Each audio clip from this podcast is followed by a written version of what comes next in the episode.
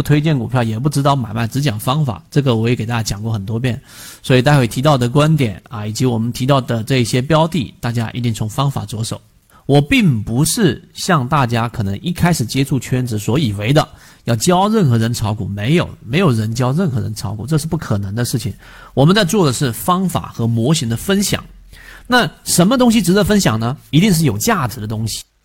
对我们交易有帮助的东西，能够复制的东西，我们才会分享。中我们在啊线段当中，我最后跟大家讲线段。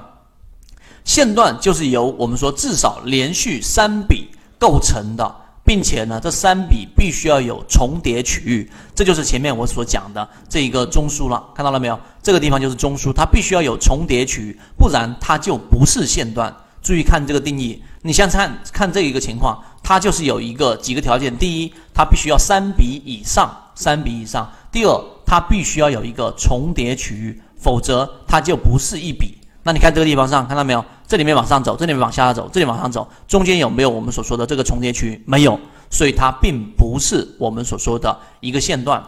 第二点，我们来看线段里面的重叠区域，就刚才我所画的，从这一头到这一头，它就是一个完整的一笔。啊，一个线段，一个线段，三笔以上构成，这个就是我们对于线段的一个判断。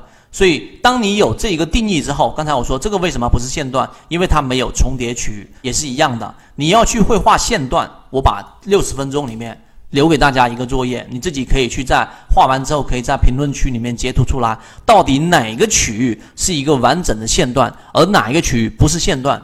基本上，当你去做了一些画笔和线段，能够多做一些画之后，你对于一只个股的生长，在不同级别、不同周期、六十分钟、三十分钟级别里面的生长，然后呢，怎么样传导到日线级别，构成一个比较大级别的一个上涨，没有真正达到一种强势。当你发现它强势的时候，才恍然大悟，那就代表你在小级别上还没有达到我们在缠论里面所讲的一个要求。想更深入的了解这个模型对于自己的交易是不是有启发，可以直接添加我的朋友圈号 MACD 七幺二，邀请你进到我们的圈子里面，会有完整版的视频专栏课程分享给大家。